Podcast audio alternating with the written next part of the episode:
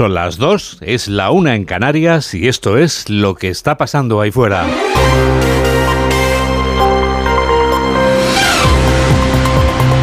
Onda Cero. Noticias fin de semana. Juan Diego Guerrero. Buenas tardes a todo el mundo. Las relaciones diplomáticas entre España e Israel no están rotas, pero poco le falta.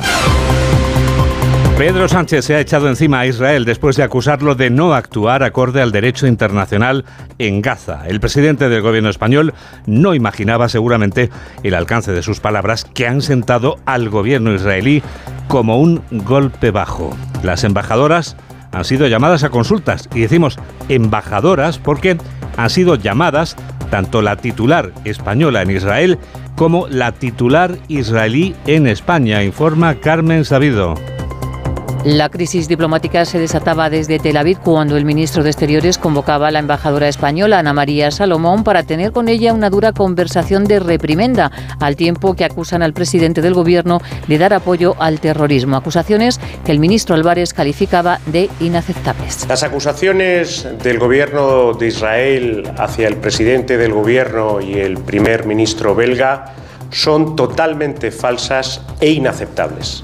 Las rechazamos tajantemente y habrá una respuesta a esas acusaciones falsas, fuera de lugar e inaceptables. Dicho y hecho sin titubeos, José Manuel Álvarez también pide explicaciones a la embajadora de Israel en España. Que acabo de convocar a la embajadora de Israel en Madrid para que dé explicaciones por las inaceptables y falsas acusaciones. En esta crisis el Partido Popular se posiciona del lado de Israel. Aseguran que el presidente es un imprudente en política exterior y censuran a Sánchez porque va de invitado a casa de un aliado para ofenderle y es la peor carta de presentación de España. Y acabamos de conocer la felicitación, el agradecimiento envenenado del día, el de Jamás, que dice que aprecia la postura clara y audaz del presidente Sánchez en su rechazo a la destrucción de Gaza y al asesinato de civiles. Lo que faltaba, veremos qué pasa. Mientras se desata esta guerra diplomática, en la otra guerra, la de verdad, se cumple otro día de tregua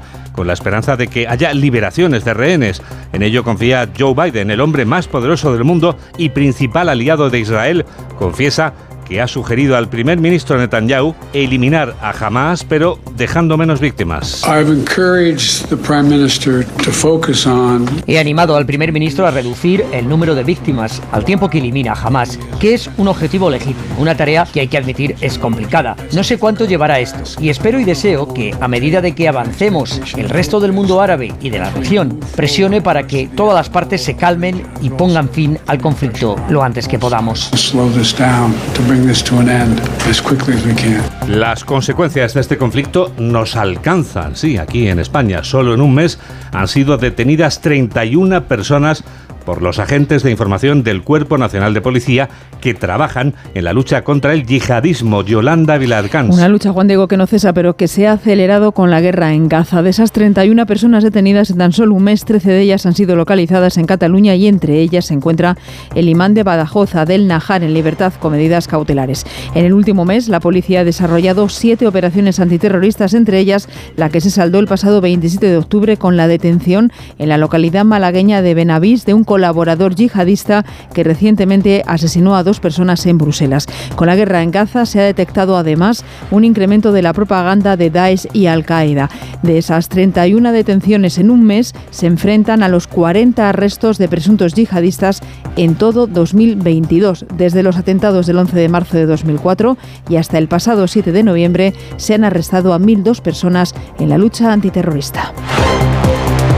Este sábado volvemos a ver al gobierno dividido en dos en las manifestaciones convocadas en Madrid en este día por la eliminación de la violencia de género. Las ministras de Sumar acudirán a la manifestación vespertina, la misma en la que estarán las exministras de Podemos. Las ministras del PSOE han acudido en cambio a la manifestación matinal. La flamante titular de Igualdad ha enviado un mensaje de unidad y ha confirmado que se puede censurar a los adversarios políticos sin levantar la voz. Laura Gil. Ana Redondo, en un tono sereno y conciliador, ha reivindicado la unidad del movimiento feminista en toda España y se ha ofrecido a tejer, ha dicho textualmente, las diferentes sensibilidades que han generado división en los últimos años y desde esa unión anima a combatir cualquier tipo de violencia contra las mujeres. Reivindico la unidad reivindico esa melodía de fondo feminista profundamente fuerte y alto que se escuche y da un poquito lo mismo donde nos manifestemos. Como digo, hoy estamos aquí, somos el Partido Socialista, nos reivindicaremos esta mañana, pero mi respeto absoluto a todas las movilizaciones que se van a hacer a lo largo y ancho de nuestra España feminista. La unidad hace la fuerza y recalca es necesaria para evitar que la derecha y extrema derecha utilicen la división como baza contra el feminismo y la igualdad. Redondo se ha sumado después a la cabecera de la manifestación del Foro Feminista de Madrid, que pide también el fin de la prostitución y que se impida el acceso de los menores a la pornografía. Marcha con participación esta mañana de miles de personas bajo el lema Unidad Ciudadana y Respuesta Institucional, en la que también han participado ministros como Isabel Rodríguez, Pilar Alegría y Grande Marlasca y miembros del partido como Carmen Calvo y Francina Armengo el presidenta del Congreso. El Partido Popular pide recuperar la unidad entre partidos en la lucha contra la violencia de género y reclama al gobierno que deje de construir muros que en nada benefician a esta lucha. Y en la lucha de dirigir la vida orgánica del PP va a seguir Cuca Gamarra, a la que Alberto Núñez Feijó acaba de confirmar como secretaria general del partido durante un acto en el municipio riojano de Albelda de Iregua. El presidente del PP considera que la confesión del ministro Oscar Puente demuestra que la amnistía se aprueba por necesidad electoral y acusa a Pedro Sánchez de la crisis diplomática con Israel. Redacción de Onda Cero en La Rioja, Javier Hortelano. Decía Feijó que los demócratas deben condenar el terrorismo de Hamas, también los dos ministros del nuevo gobierno que no lo han hecho, que Israel tiene derecho a su legítima defensa y el pueblo palestino a vivir en paz. Todo lo que ha hecho Sánchez en su viaje a Oriente Medio ha sido un error. La diplomacia no es viajar a un país que está en guerra para sembrar la discordia ha ido a Oriente Medio sin hablar con nadie, sin consensuar con nadie, rompiendo la mayoría de la Unión Europea y la mayoría de la OTAN simplemente para mantenerse en el gobierno unos meses más. Eso no es una política exterior, eso es una política partidista que ha perjudicado gravemente a nuestro país. Según Feijó, las declaraciones de Óscar Puente sobre que la amnistía se ha aprobado ante la necesidad de los votos para gobernar se han cargado toda la exposición de motivos de la ley de amnistía. Considera que el gobierno de Sánchez es una anomalía en Europa con una fuerza de extrema izquierda dentro del gobierno o que quienes se quieren segregar de Europa sean los que mantienen un gobierno que deberá ir a Suiza una vez al mes a sellar su cartilla de continuidad.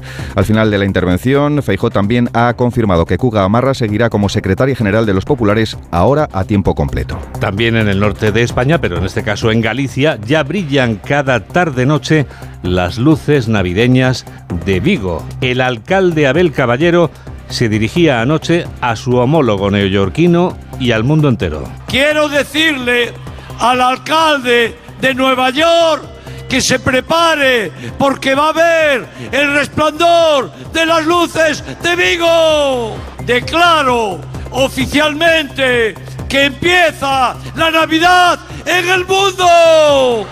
¡Viva Vigo!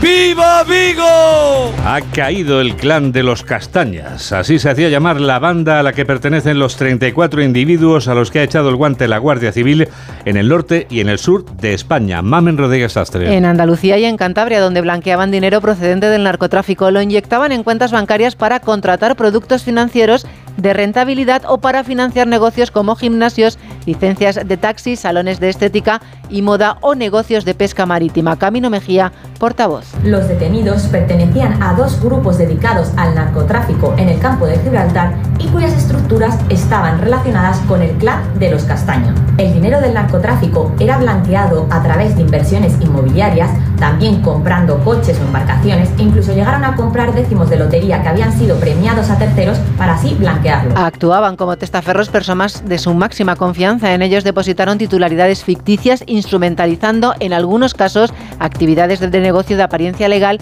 y sociedades mercantiles opacas con la finalidad de ocultar su procedencia delictiva. Y de norte a sur, como los del clan de los castañas, ¿vamos a seguir, mamen, con estas noches heladas y estos días templados? Pues para nada, Juan Diego. El domingo seguirá el ascenso de las temperaturas nocturnas, aunque bajarán algo las diurnas y se podría producir algún chaparrón aislado en puntos de la costa catalana y también en Baleares, en Galicia y en Asturias. Por lo demás, repetimos como hoy, nieblas en el interior con el día frío donde no levanten y calorcito en el Mediterráneo. Tenemos toda la radio por delante.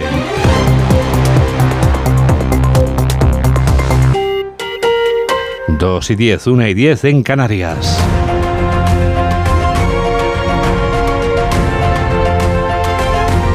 Esta noche se entregarán las antenas de oro que concede cada año la Federación de Asociaciones de Radio y Televisión y que cumplen 50 años. Uno de los galardonados con estos premios a la labor periodística es el director del programa Más de Uno de Onda Cero, mi compañero Carlos Alsina. Enhorabuena, Carlos. Muchísimas gracias, Juan Diego, que sé que lo dices de corazón. Por supuesto que sí. Esta antena de oro, Carlos, no es la primera. ¿Llega en tu mejor momento de forma radiofónica cuando estás haciendo, digamos, lo que verdaderamente querías hacer siempre? Eh, siempre es el mejor momento, tú lo sabes, porque hay que celebrar cualquier situación en la que estemos. Es, mm, bueno, es un momento bueno en el sentido de que ya he aprendido a hacer suficientes cosas después de treinta y tantos años como para poder defenderme en el oficio y en este medio. Y yo creo que eso es lo que se reconoce hoy con, con este premio. ¿no?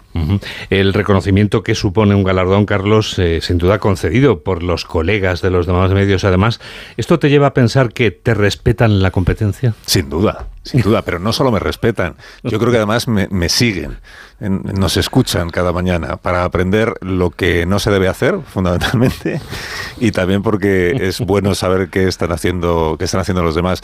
Yo no sé si entiendo que naturalmente hay respeto entre todos los medios. Yo creo que en la radio otra cosa no, pero yo creo que nos distinguimos por respetarnos bastante y por llevarnos bastante bien casi todo el año eh, todos los que hacemos programas. Eh, Carlos, la competencia es muy dura en la radio, tú lo sabes. Vamos a volver a comprobarlo dentro de cinco días cuando llegue el nuevo EGM. ¿En qué te pareces y en qué te diferencias tú de los demás comunicadores que compiten en las mañanas de la radio, ese terreno tan, tan arduo de la eh, mañana? Qué difícil la pregunta. Pues mira, yo creo, yo creo que, por ejemplo, a Herrera me parece que hablamos muchísimo los dos, muchísimo que hacemos unos sermones, eh, los suyos son mejores que los míos, pero son largos. Eh, pues a Ángels yo creo que me parece que tenemos que barajar muchos registros distintos y que nos gusta mucho la entrevista política, por ejemplo. Ahí intentamos pues siempre un poco marcar la diferencia o, generar alguna, alguna noticia. Eh, creo que en realidad nos parecemos mucho todos los que hacemos los programas de la mañana y a la vez somos cada uno de nuestro padre y de nuestra madre y seguramente esa es la, esa es la gracia o esa es, o sea, nos parecemos mucho y que hacemos programas eh, no solo largos, sino sobre todo muy, muy variados, o sea, con, con muchos géneros dentro del mismo programa que nos obligan a tener mm, una cierta versatilidad en distintos registros. En eso yo creo que, que nos parecemos. Y luego cada uno somos de nuestro padre y de nuestra madre, porque a unos tiramos más por el humor, o tiran más por el humor, otros tiramos más por la información, o, y a otros nos gusta más la ficción. Y no sé, cada, uno tenemos como nuestras, iba a decir nuestras manías, casi más que manías son nuestros pequeños vicios. Pequeños vicios. Oye, ¿y a quién vas a tener presente en tu mente cuando esta noche recibas la antena de oro? Es que no te lo voy a revelar porque entonces no tendría ninguna gracia. Te pero el discurso. Pero voy, a, voy a tener presente a alguien que marcó profundamente mi carrera profesional. Eh, no te diré si para bien o para mal, pero que la marcó profundamente. Bueno, ¿y qué te queda por hacer en la radio, Carlos? Jubilarme, exactamente, eso es lo que me, eso es lo que me queda. No, yo creo que me queda por hacer Radio Estadio y no estoy capacitado y me queda por hacer eh, me quedan por hacer los, los informativos del fin de semana fíjate. Que no me parecería una mala salida profesional. Bueno pues si esto significa que ya la semana que viene no vuelvo ¿qué le vamos a hacer? no temporada que viene hombre. Ah, te, dejamos acabar la temporada. Te lo agradezco mucho y enhorabuena de nuevo. Yo que lo disfrutes mucho esta noche. Muchas gracias por el cariño Juan.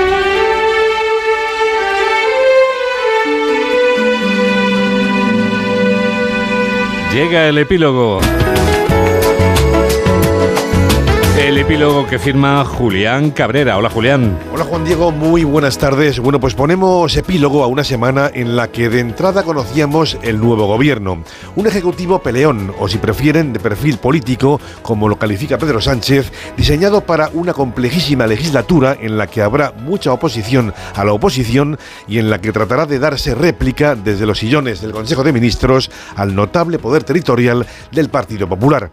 Semana en la que, entre otras muchas cosas, la amenaza que para muchos supone la amnistía frente al Estado de Derecho se debatía en el Parlamento Europeo dándose una muy curiosa paradoja. El gobierno le dice a Europa que este es un problema interno, pero al mismo tiempo se lo lleva a Suiza para negociarlo nada menos que en presencia de verificadores internacionales a mayor gloria del prófugo Puigdemont y ofreciendo con ello la imagen de una salud democrática como poco muy renqueante. Ya son y cuarto y es el momento ideal para el deporte. Noticias del deporte con David Camps. ¿Qué tal, Juan Diego? Buenas tardes. ¿Sabes lo que está renqueante? ¿Qué está renqueante? Más de un futbolista y más de dos, en sí 20 futbolistas. El virus FIFA, ¿quieres El virus? FIFA que se ha venido a denominar desde hace un tiempo y es que son de mayor a menor gravedad 20 lesiones. Gaby, Camavinga, Vinicius, Ter Stegen, Muriki, Mandí, Haaland, Oyarzábal quien más, quien menos, dentro de los clubes entra en pánico cuando ve el calendario y empiezan a tachar la semana en la que hay compromisos internacionales de selecciones. Fíjate porque esta mañana el técnico del Madrid, Carlo Ancelotti, uno de los más perjudicados al respecto, lanza un mensaje. Yo no sé, eh, todo es bueno para mí si se reduce el número de los partidos. Esto, eh, sí. Reducir el número de, de los partidos creo que va a reducir el número de las lesiones, va a mejorar la calidad del espectáculo, porque he visto en partido, en partido en este parón que han terminado 8-0, otros partidos 14-0, no sé, esto tiene mucho sentido. No lo sabe él y no lo saben muchas personas más. Algunos de los que han marcado esos 14 goles, no lo saben Y, tampoco. bueno, por no hablarte de los que han recibido esos 14 Que han goles. recibido, sí, sí, sí. Uno de los equipos que juega hoy es el Mallorca, se está jugando el descenso, juega en el Metropolitano ante el Atlético de Madrid y te traigo una reflexión de Javier Aguirre al hilo de El Vasco Aguirre. precisamente lo que sufren los jugadores y trae una reflexión más muy interesante. Va de la mano con el entrenamiento pobre, con el sobreentrenamiento, pero el estrés. No te olvides de eso, Juan, el estrés es fundamental.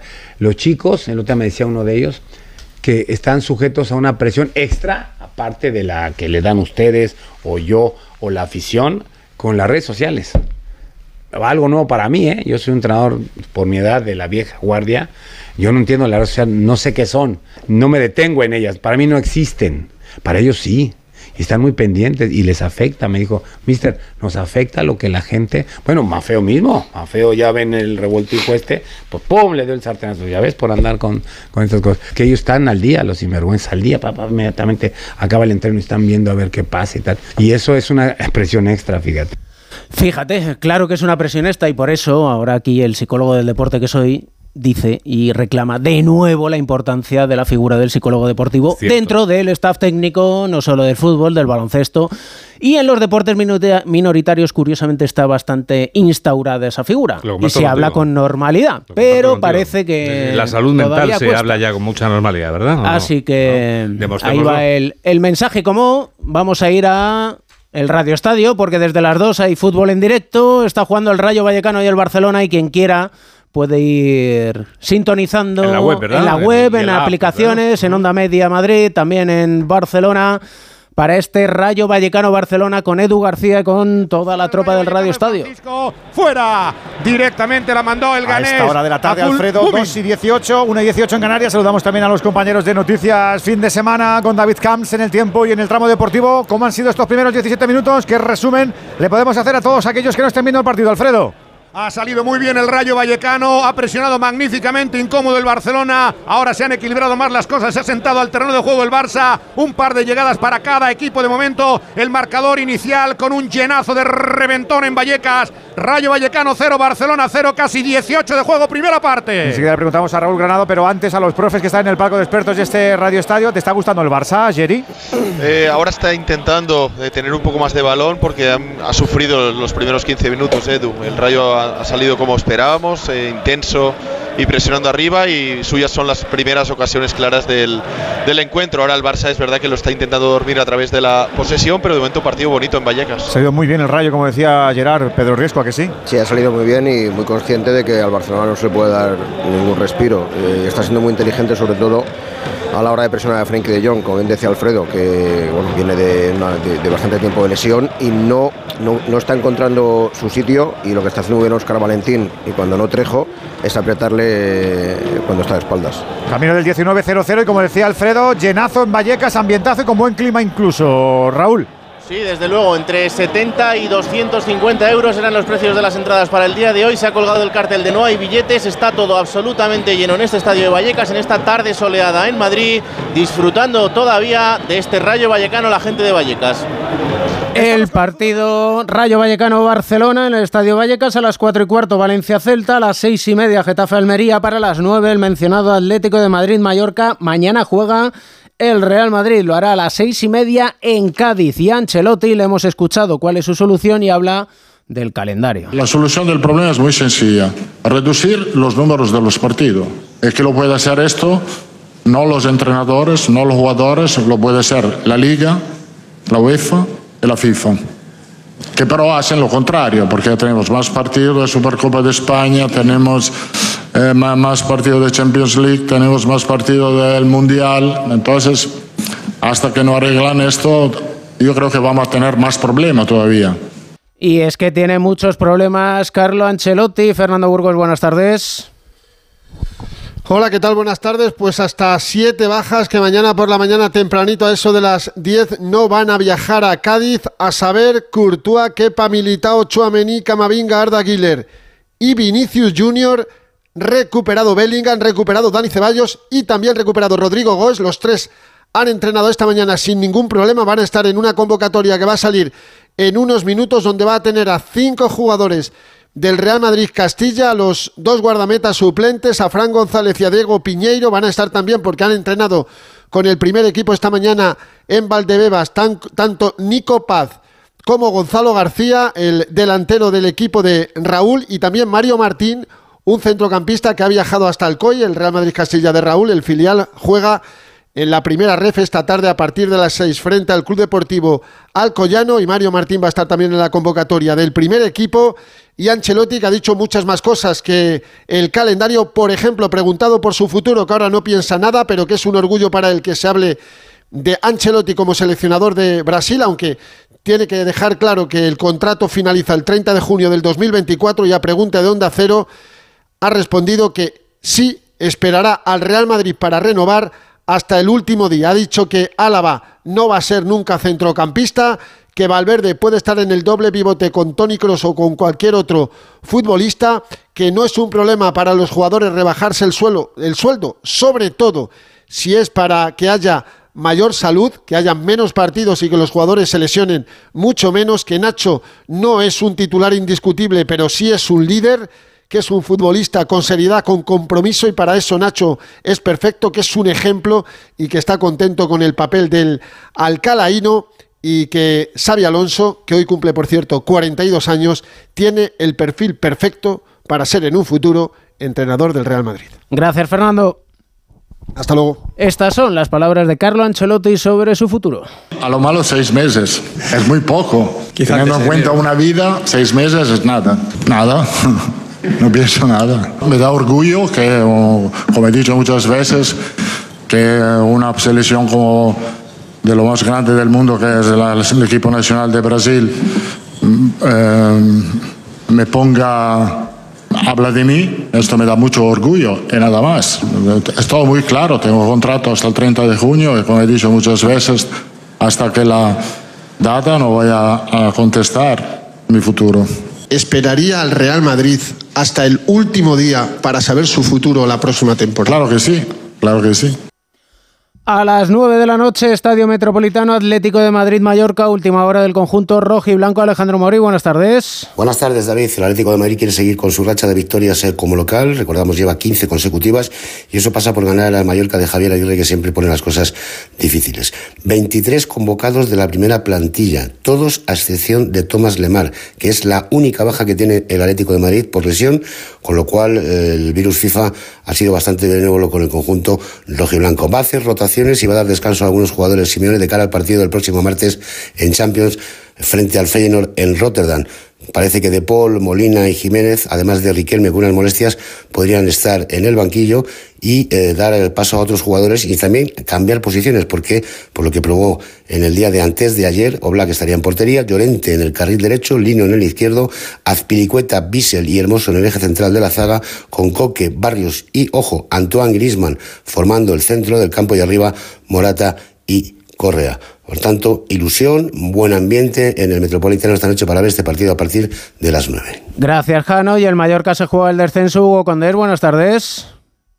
Hola, ¿qué tal David? Buenas tardes. Bueno, llega el Mallorca al Metropolitano eh, con mucho tiempo sin competir, porque además del parón como los demás equipos, también tuvo la semana anterior, no compitió por el eh, partido aplazado Israel-Kosovo, en el que le aplazaron el partido de liga para que pudiera jugar Murici con su selección y encima se lesionó. Así que es uno de los equipos afectados el de Aguirre por el parón FIFA. Además han llegado muy tarde Larin y Mafeo y tiene pinta de que no van a jugar ninguno de los dos al menos de inicio. Eh, eso sí, cuidado con Aguirre, que le ha ganado tres de los últimos cuatro partidos que se han enfrentado al Atlético de Madrid. Así que eh, tiene em, mucha ilusión en poder puntuar y en poder romper una racha que, como te ha contado antes Jano, es tremenda en el Metropolitano. Así que veremos que Mallorca, sobre todo eh, sin Murici, que es su principal jugador, como te decía antes, y con Abdón Prats haciendo de hombre referente un equipo que está dos puntos por encima del descenso. Gracias, Hugo. Emotivo día para Rafa Benítez en Valencia. Eduardo Esteve, buenas tardes. Hola, David, buenas tardes. Partido especial y muy emotivo el que se va a vivir hoy en el estadio de Mestalla entre Valencia y Celta con el regreso de Rafa Benítez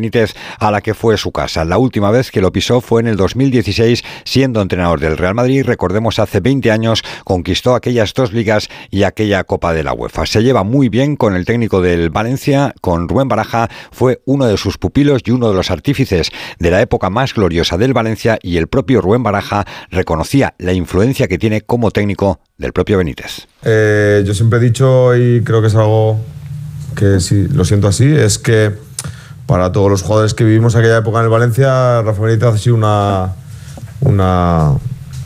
digamos, una persona que nos ha influido a todos y claro que la influencia de Rafa es, ha sido importante, pero creo que cada entrenador tiene luego su toque personal o sus características uh, especiales o alguna cosa que te diferencia y yo trato de tener mi sello mi sello propio. Mientras Rafa Benítez sabe que el recibimiento hoy en Mestalla será muy especial por la afición del Valencia, de la que dice el propio Benítez le guarda un gran cariño. Por supuesto, yo siempre eh, hablaré bien de, de, Valencia, de su afición, de la ciudad, de toda la gente que tuve allí, del trato que me dieron, que fue excepcional. Afortunadamente, pues ganamos títulos y la gente también lo agradece. Mientras en lo deportivo del Valencia recupera Mukhtar Yakabi, veremos si o no para el once titular de Rubén Baraja y el Celta recupera a Renato Tapia, cumplido ya el partido de sanción a las 4 y cuarto, ese partido emocionante, ese partido especial en Mestalla con el regreso de Rafa Benítez entre Valencia y Celta. Gracias Edu, y a las seis y media Getafe Almería, Alberto Fernández, buenas tardes. Hola David, ¿qué tal? Muy buenas. El Getafe que recibe a la Unión Deportiva Almería en este bloque de tres equipos andaluces que se están enfrentando, ganó al Cádiz en casa, empató en los Cármenes contra el Granada y ahora recibe a la Almería de nuevo en el Coliseum. El Getafe llega con una racha de siete partidos consecutivos sin conocer la derrota.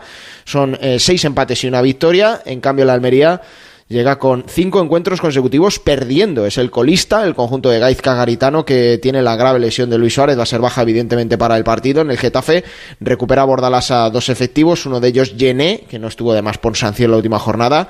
Volvió de estar con su selección con Togo, también lo hizo Alderete, el paraguayo que regresaron el jueves. Han tenido muy poquito tiempo para preparar el partido y así valoraba al rival, el entrenador de Azulón, José Bordalas.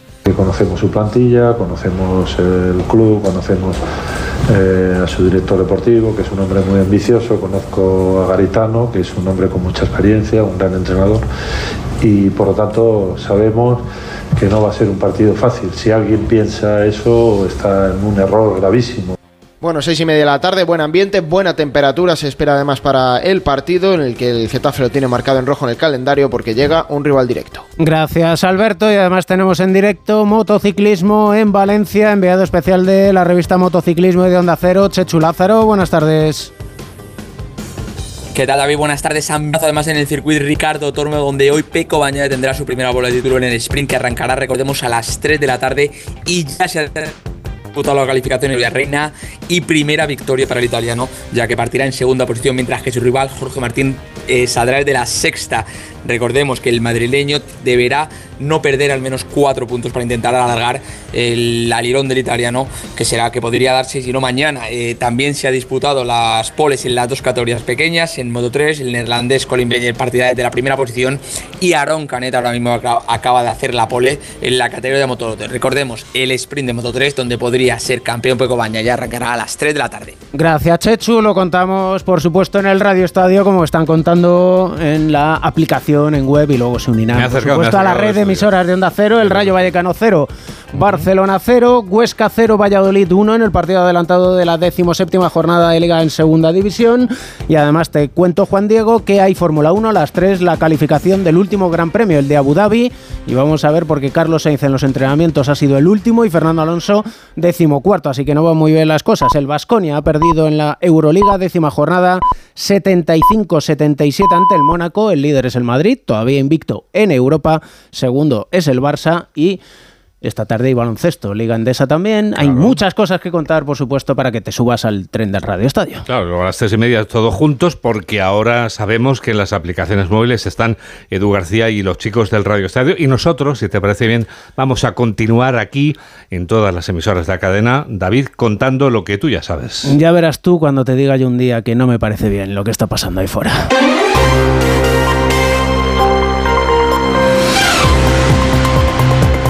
Cero. Noticias fin de semana. Juan Diego Guerrero.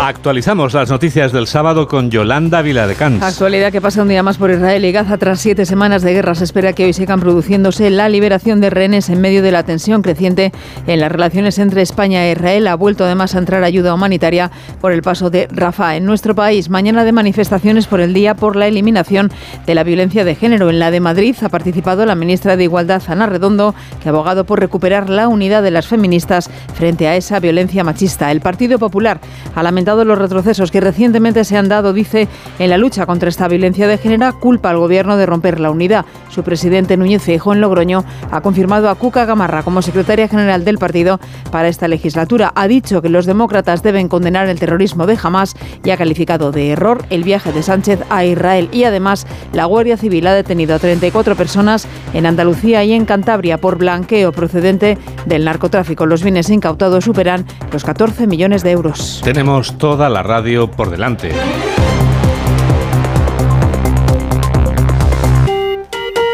Dos y 32, 1 y 32 en Canarias. Las relaciones diplomáticas entre España e Israel no están rotas, pero le falta poco. Pedro Sánchez se ha echado encima a Israel después de acusarlo de no actuar de acuerdo con el derecho internacional en Gaza. El presidente del gobierno no imaginaba seguramente el alcance de esas palabras que han sentado al gobierno israelí como un auténtico golpe bajo. Las embajadoras han sido llamadas a consultas, tanto la titular española en Israel como la titular israelí en España. En este último caso, porque el ministro José Manuel Álvarez considera que las acusaciones del gobierno israelí son inaceptables. Álvarez ha explicado en televisión española la postura del gobierno de la nación. Hemos condenado el ataque terrorista de una organización terrorista como es Hamas contra Israel. Hemos pedido la liberación inmediata e incondicional de los rehenes y hemos reconocido el derecho de Israel a defenderse, pero también con la misma fuerza. Hemos indicado y hemos alzado nuestra voz para dejar claro que este defensa tiene que hacerse dentro del derecho internacional humanitario. Mientras se desata esta guerra diplomática, en la otra guerra, la de verdad, se cumple un nuevo día de tregua. Enseguida les contamos la última hora sobre Oriente Próximo, pero antes... Antes hablamos de la celebración de este día por la eliminación de la violencia de género. Este sábado volvemos a ver al gobierno dividido en dos en las manifestaciones convocadas en Madrid con motivo de esa conmemoración. Las ministras de Sumar van a acudir a la manifestación vespertina, la misma en la que estarán las exministras de Podemos. Las titulares de ministerios del PSOE han acudido a la manifestación matinal. La flamante titular de Igualdad ha enviado un mensaje de unidad y también ha confirmado que se puede censurar a los adversarios políticos sin necesidad de levantar la voz. Laura Gil. En tono sereno y conciliador, Ana Redondo ha reivindicado la unidad del movimiento feminista y se ha comprometido a trabajar para tejer, ha dicho, las diferentes sensibilidades y así a partir de ahora avanzar juntos y no divididos, como quiere la derecha, denuncia en el camino de la lucha contra la violencia a las mujeres. La violencia se puede evitar y ese es el objetivo, que vayamos juntas, que caminemos juntas y juntos hacia el objetivo de violencias cero hacia las mujeres. Creo que es posible. Creo que la unidad hace la fuerza. Creo que en este momento estar divididas es una baza que tiene Vox y la derecha precisamente está buscándola, es lo que pretende dividirnos y no podemos eh, caminar por esa senda. Declaraciones de la sucesora de Irene Montero previas a la manifestación del Foro Feminista de Madrid que ha reunido ese mediodía miles de personas, 2.000 según la delegación de gobierno, 25.000 según los convocantes, movidos también en este acto por su reclamación para abolir la prostitución, su rechazo de la ley trans y que se niegue el acceso de los menores a la pornografía. En la marcha en la que se han coreado lemas a favor de la unidad y mensajes como somos mujeres, nos queremos vivas, unas 50 personas con ropa y máscaras blancas han recordado a las mujeres asesinadas este año. Al acto han asistido además de nombres del partido como Carmen Calvo y Francina Armengol, los ministros Isabel Rodríguez, Pilar Alegría, Grande Marlasca y Diana Morant. Esta última, que repite en el Ministerio de Ciencia e Innovación, transmitía esta mañana su propio mensaje contra la violencia a las mujeres en la red social X. Desde la política tenemos la responsabilidad de canalizar ese gran grito social que nos exige que protejamos a las mujeres y en el Gobierno de España seguiremos haciéndolo. En el mismo mensaje, Morant ha advertido del peligro de los gobiernos e instituciones negacionistas de la violencia de género por unas políticas que califica de retrógradas. Este día por la eliminación de la violencia de género coincide con un momento en el que el aumento de los crímenes machistas es verdaderamente insoportable. Solo en lo que va de este 2023 ya han muerto más mujeres por violencia de género que en todo el año pasado. Belén Gómez del Pino. Lejos de aminorar por la evolución social y las conquistas en igualdad, la violencia de género parece enquistarse con cifras que en este 2023 empeoran registros de años anteriores. La cifra de asesinadas desde enero son el peor dato desde 2019 y nos dejan una cadencia dramática, remarca Ángeles Carmona, presidenta del Observatorio contra la Violencia de Género. No podemos aceptar que en España una mujer sea asesinada por violencia machista cada seis días. Hasta hoy esa ha sido la terrible cadencia en 2023. Pese a los cada vez más recursos puestos a disposición de las víctimas, las denuncias siguen siendo escasas. Este año solo 12 de las asesinadas. Y está aumentando la violencia a edades tempranas, a veces muy tempranas, cuenta la inspectora jefa de la Policía Nacional, Elena Palacios. Niñas de 3 y 4 años víctimas de violencia sexual por niños de 7, 8 y 9. Y con todo el dato preocupante de que uno de cada cuatro hombres jóvenes afirma que la violencia machista no existe, que es un invento ideológico. Se infravalora hasta el punto de normalizarla dentro de la relación de pareja. Si estás siendo víctima de violencia de género o sabes que hay una mujer que está siéndolo, tienes un número gratuito al que puedes llamar cualquier día y a cualquier hora. Es el 016. El número 016 no deja rastro en la factura y solo debes preocuparte de borrarlo de la lista de llamadas. Ione Belarra, que irá a la manifestación de esta tarde, ha aprovechado la reunión del Consejo Ciudadano Estatal de Podemos para dejar claro lo que cree que debe hacer el partido del que ella es secretaria general. La fuerza actual de Podemos, su voz y sus votos servirá para seguir impulsando las transformaciones más valientes y ambiciosas desde este momento, por mucho que haya podido doler el proceso de estos dos años, os pido a toda la gente de Podemos que aceptemos el golpe y pasemos página. A partir de este momento, Podemos se pone a trabajar con total autonomía política para volver a gobernar y para reconstruir el bloque democrático que el Partido Socialista ha roto. Pero las críticas al Partido Socialista llegan también desde el Partido Popular. Alberto Núñez Feijóo ha confirmado que Cuca Gamarra va a seguir como secretaria general del PP. El presidente del Partido Popular ha hecho el anuncio intencionadamente en La Rioja, la tierra de Gamarra. Durante el acto, Feijóo ha asegurado que la confesión del ministro Oscar Puente demuestra que la amnistía se aprueba por necesidad electoral y acusa a Pedro Sánchez de la crisis diplomática con Israel. Redacción de Onda Cero en La Rioja, Javier Hortelano. Alberto Núñez Feijó ha sido muy crítico con las consecuencias eh, que puede tener el viaje realizado por Pedro Sánchez a Oriente Medio y esa crisis diplomática establecida con Israel después de, según Feijó, haber llevado a cabo una política diplomática que ha sido un error. La diplomacia no es viajar a un país que está en guerra para sembrar la discordia. Ha ido a Oriente Medio sin hablar con nadie, sin consensuar con nadie, rompiendo la mayoría de la Unión Europea y la mayoría de la OTAN simplemente para mantenerse en el gobierno unos meses más. Eso no es una política exterior, eso es una política partidista que ha perjudicado gravemente a nuestro país. Fijo considera que el gobierno de Sánchez es una anomalía en Europa, con una fuerza de extrema izquierda dentro del gobierno y que quienes se quieren segregar de España sean precisamente los que le mantengan dentro de la Moncloa, aunque tendrá que ir a Suiza una vez al mes a sellar con Puigdemont su cartilla de continuidad. También hacía alusión a las declaraciones de Óscar Puente acerca de la amnistía. Eso de que la convivencia era el motivo de la amnistía, es evidente que el ministro de Transportes nos ha aclarado que eso es una excusa falsa. Lo que ha ocurrido es que el Partido Socialista Obrero Español ha comprado unos votos a cambio de la impunidad de unos dirigentes. Y lo que ha ocurrido es que el Partido Socialista ha cedido en todo para volver al gobierno de España.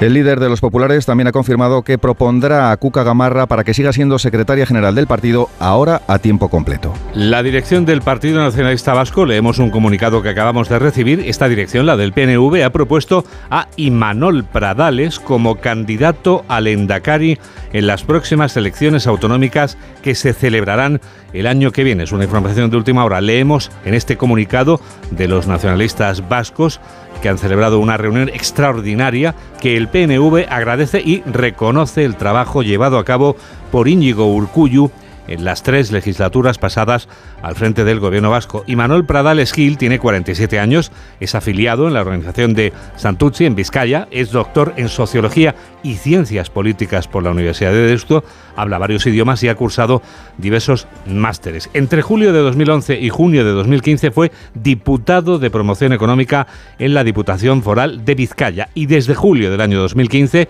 Manuel Pradales hasta este momento ha sido el diputado de Infraestructuras y Desarrollo Territorial en ese mismo organismo. Son ahora mismo las 3 menos 18, las 2 menos 18 en Canarias y enseguida vamos a dar la vuelta al mundo en 80 segundos. Hola, soy Mónica Carrillo y yo también escucho Noticias Fin de Semana con Juan Diego Guerrero.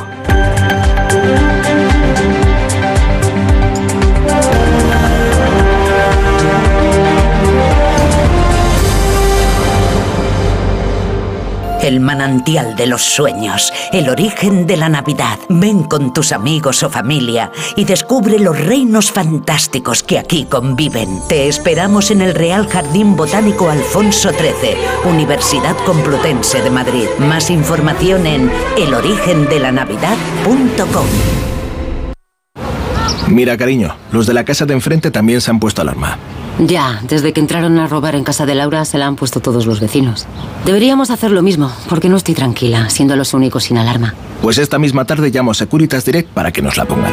Protege tu hogar frente a robos y ocupaciones con la alarma de Securitas Direct. Y este mes, al instalar tu alarma, te regalamos el servicio botón SOS en tu móvil para que toda tu familia esté protegida ante cualquier emergencia. Llama ahora al 900-272-272. Antes no podía ni moverme, que si la espalda, las rodillas. Desde que tomo Flexium soy otra. Flexium contiene manganeso que ayuda a mantener mis huesos y eso con los años se nota. Flexium de Pharma OTC. Mira, tenemos que hablar. Lo nuestro no funciona. Cada vez estoy más cansado. Se me hace todo un poco cuesta arriba. Cuando veo que volvemos a empezar, me puede la pereza. Sé que llevamos toda la vida juntos, pero no tenemos futuro. Es pensar en el día de mañana y...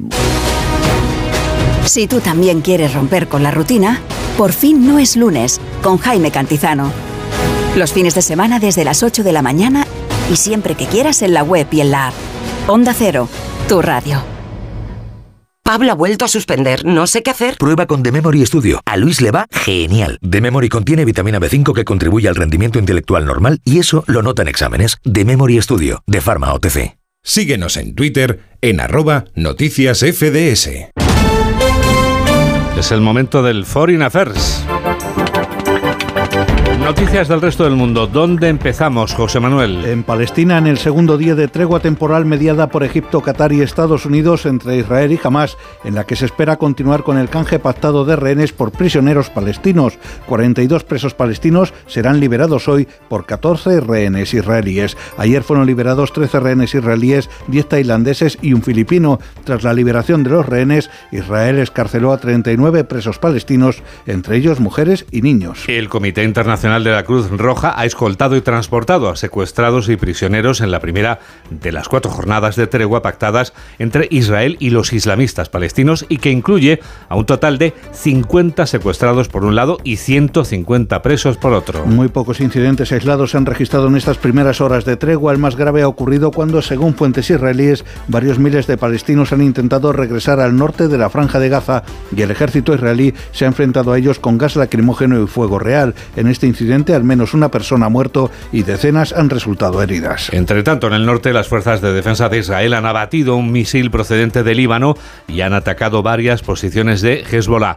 Recabamos la última hora en comunicación con la corresponsal de Onda Cero en Jerusalén, Hanna Beris. Dentro de pocas horas se concreta la liberación de otro grupo de civiles israelíes secuestrados hace 50 días en sus casas por los terroristas de Hamas. Se trata de 13 o 14 civiles, ayer fueron 13 los liberados en la primera tanda, esta vez un segundo grupo de 4 en total. Al parecer, en el grupo de hoy hay 8 niños. Ayer fueron puestas en libertad 6 mujeres de edad, 4 niños y 3 mujeres madres de estos niños. Todo esto mientras también los que se han reunido con sus familias recalcan que ahora pueden alegrarse en el plano familiar, pero no celebrar hasta que no estén de regreso en casa todos los secuestrados, no hay motivo de celebración, destacan. Y precisamente para poner énfasis en ello, habrá hoy a la noche una reunión multitudinaria en Tel Aviv con familias de los secuestrados que aún no han vuelto y quizás también con algunos de los que ya están de regreso en casa para recalcar todos deben volver. Varios hospitales de Israel están atendiendo desde ayer a los rehenes liberados que se encuentran en todo momento acompañados de sus familiares. Los responsables de los centros médicos, como Anat Ángel, directora de Wolfson, ha comparecido ante la prensa. Finalmente estáis en casa en un lugar seguro. Nuestra principal misión en este hospital es ofreceros la mejor atención médica, mental y profesional, dentro de un espacio seguro y protegido, junto con vuestras familias. Los pacientes están siendo tratados en este momento por nuestros mejores equipos médicos, que los han examinado para brindarles tratamiento médico y mental en un complejo que hemos preparado especialmente para ellos y sus familias. Las autoridades egipcias ya han recibido de Hamas la lista de los 14 rehenes que van a ser liberados esta tarde. Además, los servicios penitenciarios de Israel ya están preparados para la puesta en libertad de otros 42 presos palestinos como parte del acuerdo entre las partes. Ayer volvía a casa Marah Baker, palestina de 24 años que ha pasado los ocho últimos en una cárcel israelí. Pasé momentos difíciles, sobre todo porque era muy joven al principio y necesitaba estar con mis padres, pero gracias a Alá había gente adentro, entre las presas, que me cuidaron. Algunas eran como una madre para mí, pero claro, nadie reemplaza a mi madre, por supuesto. Lo que más me afectó fue no saber nada de mis padres, de mi familia, y soñaba mucho con ellos. Sueños tanto buenos como malos, y trataba de interpretar esos sueños, pero tenía fe en Alá y solía rezar mucho por ellos y leer el Corán. La Media Luna Roja Palestina ha informado de que un total de 196 camiones cargados con ayuda humanitaria ingresaron ayer en la franja de Gaza a través del paso fronterizo de Rafah. Ocho de esos camiones contenían suministros sanitarios y medicinas, mientras que otros cuatro vehículos llegaron cargados con camas de hospital. Además, el gobierno egipcio explica que 134 palestinos regresaron ayer a la franja de Gaza a través del paso de Rafah en el primer día de la tregua y por primera vez desde el inicio de la guerra. Esta mañana, 17 palestinos heridos han cruzado la frontera en sentido inverso para ser atendidos en Egipto. El presidente norteamericano Joe Biden considera que hay posibilidades reales de que la tregua humanitaria en Gaza se amplíe más días de los cuatro pactados. Biden se ha felicitado por la marcha del intercambio de rehenes y presos y ha desvelado que los países árabes continúan presionando a las partes para poner fin a la guerra, que hasta el momento ha dejado más de 14.800 palestinos asesinados en Gaza y 1.200 asesinados en los atentados de Hamas.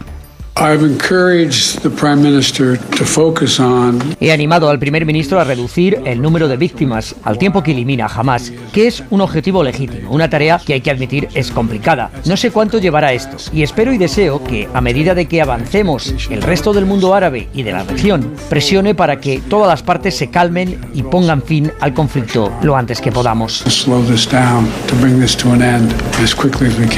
Las autoridades de Ucrania han denunciado este sábado que las Fuerzas Armadas de Rusia han llevado a cabo un ataque masivo con más de 70 drones contra varios puntos del país, especialmente contra la capital, Kiev. 71 de los drones han sido derribados por los sistemas de defensa ucranianos. El presidente Volodymyr Zelensky ha dicho en las redes sociales que Ucrania sigue trabajando para unir al mundo contra el terrorismo ruso, que debe perder la guerra y ser responsable de lo que ha hecho. Según la administración militar de Kiev, los fragmentos de los drones interceptados han dañado varios edificios y han alcanzado infraestructura del sistema eléctrico, informa el corresponsal de Onda Cero en la zona, Xavi Colás. Es el mayor ataque con drones no tripulados contra Ucrania desde el inicio de la guerra a gran escala el año pasado. El número de personas heridas en este ataque ruso, que tuvo como objetivo predominante a la capital, a Kiev, asciende de momento a cinco personas.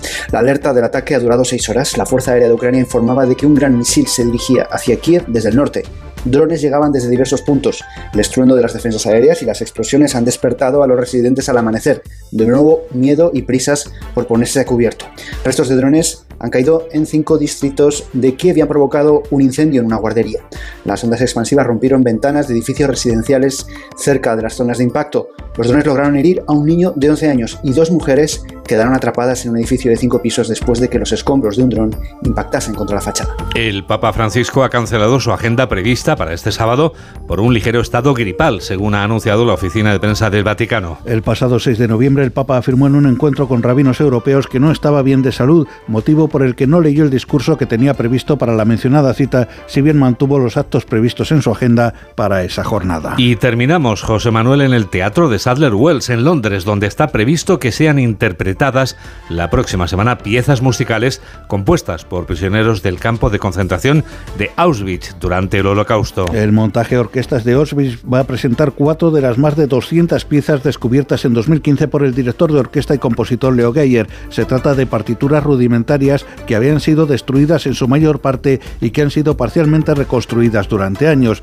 Geyer recuerda que hubo hasta seis orquestas en Auschwitz, todas ellas autorizadas por las SS e integradas por prisioneros músicos interpretando instrumentos extraños elaborados con lo que tenían a mano. Ha sido un resumen de José Manuel Gabriel a las 3 menos 8, 2 menos 8 en Canarias, del día en el que Carlos Alsina va a recibir la antena de oro de radio.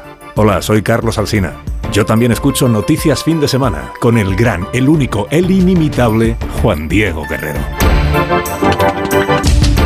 ¿Se acabó el fin de semana? Tranquilo, toma Ansiomet. Ansiomet con triptófano y asuaganda te ayuda en situaciones de estrés. Y ahora también Ansiomet Autoestima, de Pharma OTC. Ayudo a hacer los deberes a los niños y descanso. Eh, Vale, ayudo a hacer los deberes a los niños, acerco a mi madre a Aquagym y descanso.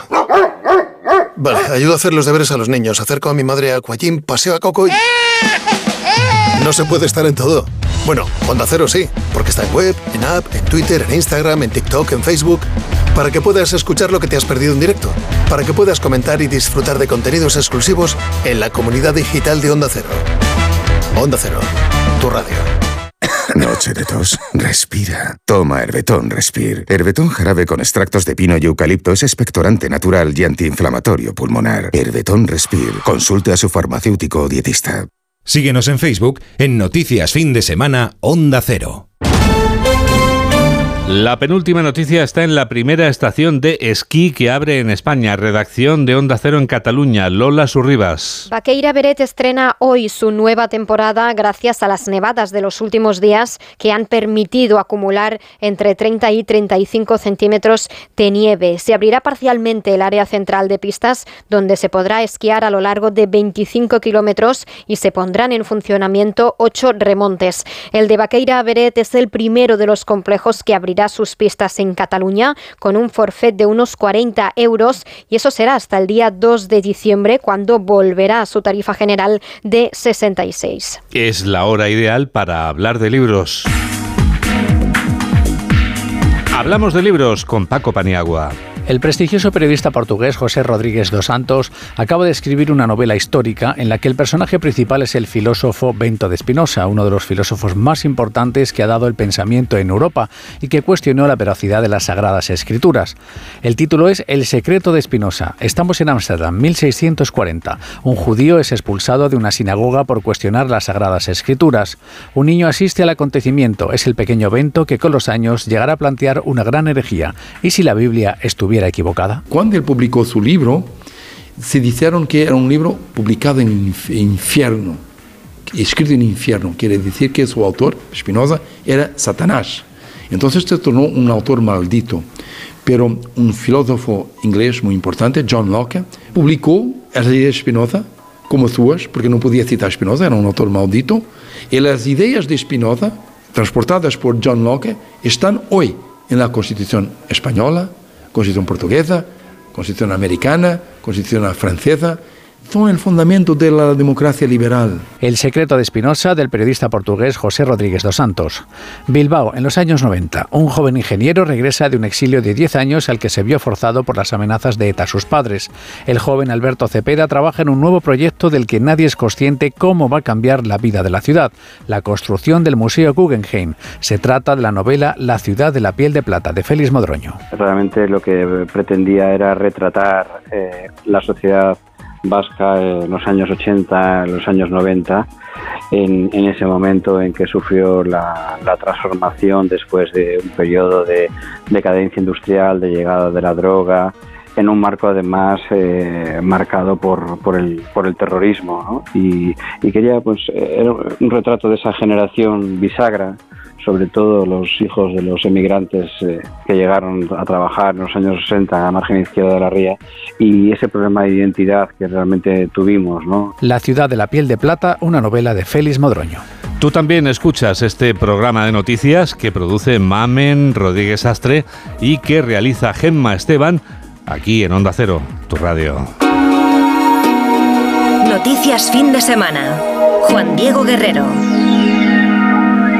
Hay que ver cómo pasa el tiempo. Nos despedimos ya. Hemos elegido a uno de los grupos de los muchos españoles que hoy tocan, que hoy tienen concierto en alguno de los auditorios de España, en este caso en un centro cultural que hemos escogido en la capital vallisoletana. Sí, porque esta noche el Centro Cultural Miguel Delibes de Valladolid va a estar a rebosar. Mucha gente va a reunirse porque quieren escuchar a Camela, que va a actuar en directo y estamos convencidos de que lo va a hacer con pleno éxito de crítica, pero no solo de crítica, sino también, por supuesto, de público. No es de extrañar cuando zarpa el amor. Gracias por estar a ese lado de la radio. Que la radio te acompañe.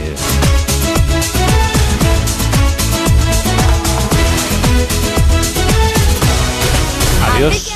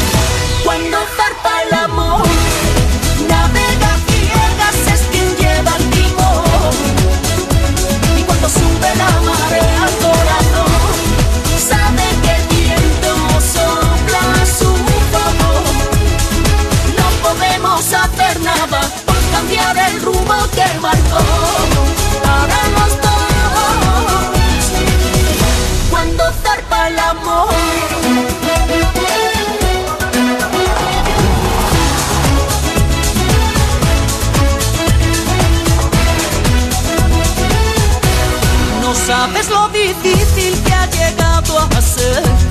Estar sin tu cariño, sin poderte